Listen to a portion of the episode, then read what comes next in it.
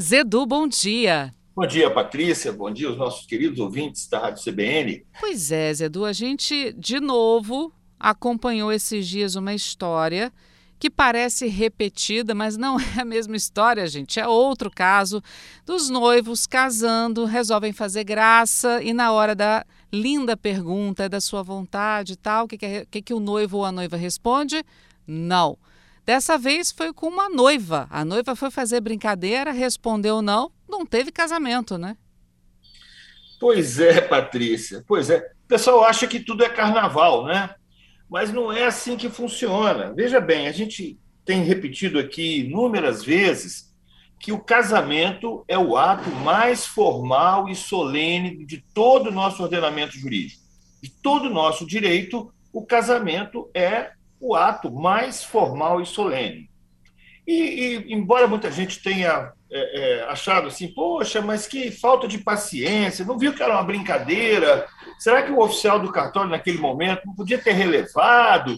A noiva ainda falou naquele vídeo que aí circulou é, muito na, na, na, internet, né? a noiva ainda fala, ah, eu estava nervosa. Sim, tudo bem, só que a lei é muito clara, a lei é muito clara. Olha só, Patrícia, o que, que diz o artigo 1538 do nosso Código Civil?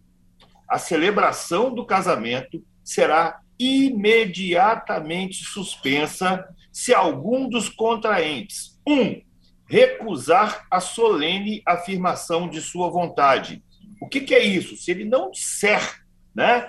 Que, uhum. Se ele não manifestar expressamente e aqui essa afirmação tem que ser solene. Quando eu digo solene, significa dizer sim. Eu não posso dizer, ah, é claro, ah, pô, sim, aham, nada disso vale. A declaração de vontade for solene. Então, se algum dos contraentes, algum dos noivos, recusar a essa afirmação de forma solene, se recusar a dizer o sim expressamente, a cerimônia de a celebração tem que ser imediatamente suspensa. Diz o inciso segundo também do artigo 1538, declarar que, que esta não é livre e espontânea. Foi o que essa noiva do vídeo que está circulando aí pela internet fez. Ela disse que não era de livre e espontânea vontade que ela estava ali. Ou então, inciso terceiro, manifestar-se arrependido. Se um dos contraentes fizer alguma dessas, é, cair numa dessas situações, ou se recusar a dizer que é, ou se recusar a fazer a declaração solene, ou dizer que não é de livre espontânea vontade que está ali, ou então se manifestar de alguma forma arrependido, é obrigação do celebrante suspender imediatamente a cerimônia. Agora, Patrícia, sabe o que é pior ainda? Hum, Olha a surpresinha, o Kinder Ovo que tem lá no parágrafo único desse artigo 1538. O nubente que, por algum dos fatos mencionados nesse artigo, der causa à suspensão do ato, não será admitido a retratar-se no mesmo dia. Nossa. Suspenso o ato, a cerimônia não pode prosseguir no mesmo dia. E se o oficial, se o celebrante insistir, ele vai estar cometendo uma infração e pode até perder a sua condição de celebrante ou de oficial é, conforme a, o, as normas né, do, do, do, da corregedoria, enfim, ele pode até ser afastado de suas funções. Uhum. Então, não é uma brincadeira, não é uma machinha de carnaval. Casamento é coisa séria, a declaração de vontade tem que ser solene, tem que ser expressa, não pode mostrar arrependimento, não pode brincar dizendo que não. Então, apesar da gente entender ali por aquele vídeo que talvez a noiva tivesse nervosa, brincando, tentando descontrair o ambiente, fez no lugar e na hora completamente equivocados, tá? Então, realmente, agiu certo o celebrante. Não, e outra, né? Antigamente até que não tinha isso, mas hoje em dia todo mundo tem uma câmera filmando, todo mundo tem um registro daquilo. Você imagina, se ela faz uma brincadeira dessa como não, depois diz que sim, o celebrante continua. Aí lá na frente, no casamento, dá algum problema, ela diz, ela diz casei contra minha vontade, mostra o vídeo, complica para o celebrante também, né? Complica para todo mundo, para o noivo, para o celebrante, para quem estiver envolvido naquela cerimônia. Não pode. Casamento é ato formal. Patrícia, só para você ter uma noção, em alguns casos é permitido até que a cerimônia seja realizada fora do cartório. É possível, em alguns casos, o, o, só que tem um detalhe: ainda que seja na casa de alguém, no momento da celebração, as portas daquele local têm que estar abertas. Olha. Olha que interessante.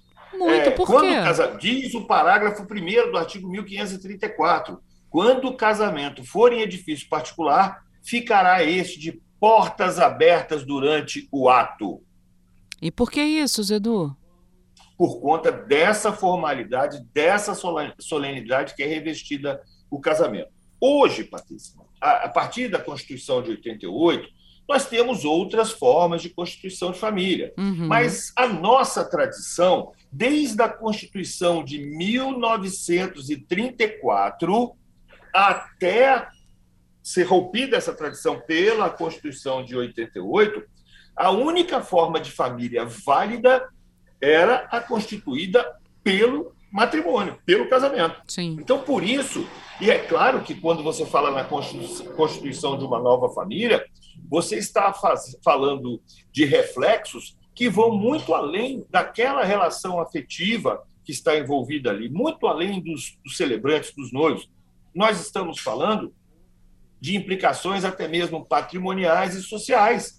Né? Então, uhum. pela nossa tradição jurídica, o casamento sempre foi um ato formal e solene. O Código de 2002, apesar da Constituição de 88 ter flexibilizado a possibilidade de formação de família com as chamadas uniões estáveis e outros modelos que estão lá no Código, ainda continua sendo a, o ato mais formal e mais solene do nosso uhum. direito. Fiquei curiosa com essa história da porta. Se for num prédio particular, a porta tem que ficar aberta. Caso aconteça da pessoa dizer não, ela tem que ter livre saída, é isso? Não, é porque hum. o ato é hum. público, por conta ah, da, das consequências sociais. Como o ato de celebração do casamento é um ato público, é, não pode haver restrição. Entendi. Entendi.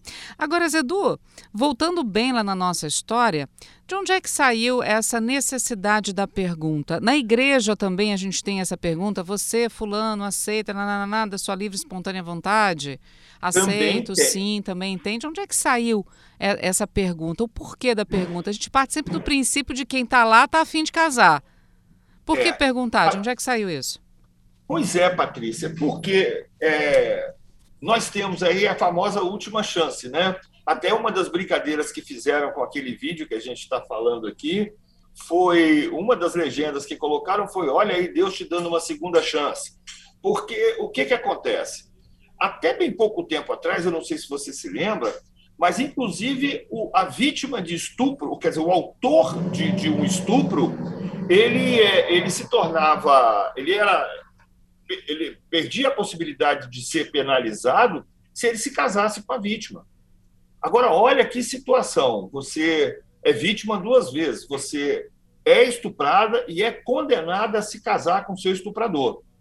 Então, tinha que ter a possibilidade de alguém publicamente recusar essa uhum. manifestação de vontade, ainda que fosse a última coisa que ela fizesse é, né, para tentar se livrar daquele fardo. Estou dando um exemplo aqui mas é muito importante o seguinte, é, é, a gente entender que, face à relevância desse ato, face à importância que ele tem dentro de um contexto social, note bem, a família tem proteção especial do Estado, formação de novas famílias deve ser vista com muita atenção por todos nós, tem que ter proteção. A gente fala constantemente que a família é a célula máter da sociedade. A, se antes os casamentos eram impostos, se antes os casamentos eram utilizados para é, é, é, salvar, né, livrar alguém de, de ser preso por estupro, hoje o casamento é um ato de vontade. E essa vontade tem que ser clara e irrefutável. Ninguém pode ser obrigado a casar contra a sua própria vontade. Então, uhum. até por isso, a manifestação de vontade tem que ser expressa e livre. Uhum. Há décadas atrás também existiam os casamentos arranjados entre famílias ricas, coronéis, né?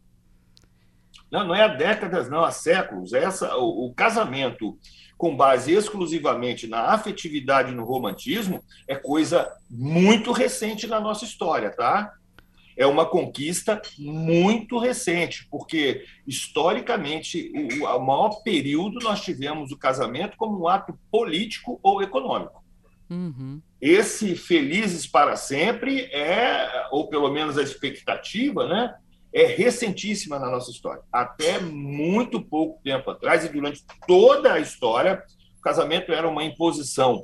Reis, é, reinos, né, se uhum. uniam pelo casamento dos príncipes e princesas, é, famílias é, ganhavam maior poderio econômico por conta do casamento dos seus filhos. Né? Então, assim, o, o casamento é, é, com base na afetividade é uma, uma prática bem recente.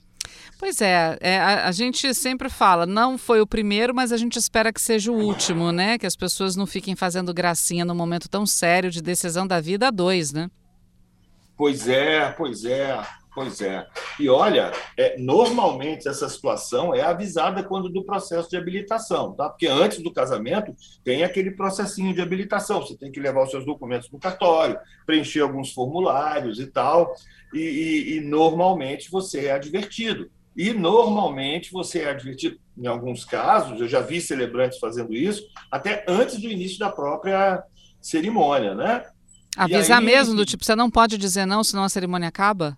Avisar, além, embora seja desnecessário, porque a gente tem um preceito que diz que a ninguém é dado desconhecer a lei. Uhum. Você não pode embarcar no casamento, você não pode ir para uma cerimônia de casamento, e a gente tem falado isso aqui várias vezes, sem saber as consequências jurídicas do ato jurídico que você está praticando naquele momento, né? do negócio jurídico que você está celebrando naquele momento. E a gente sempre critica que as pessoas, antes de casar, procuram florista, é, violinista, cerimonialista, é, procuram tudo, mas nunca vão conversar com um advogado antes, seja para fazer um pacto antinupcial, seja para entender qual é o melhor regime de bens para aquela situação, seja para poder ter uma noção geral do que, que é o casamento. É um hábito que a gente precisa alterar. A sociedade precisa estar mais atenta às implicações né, e se responsabilizar mais pelos próprios atos. Né? Esses noivos vão poder casar de novo quando?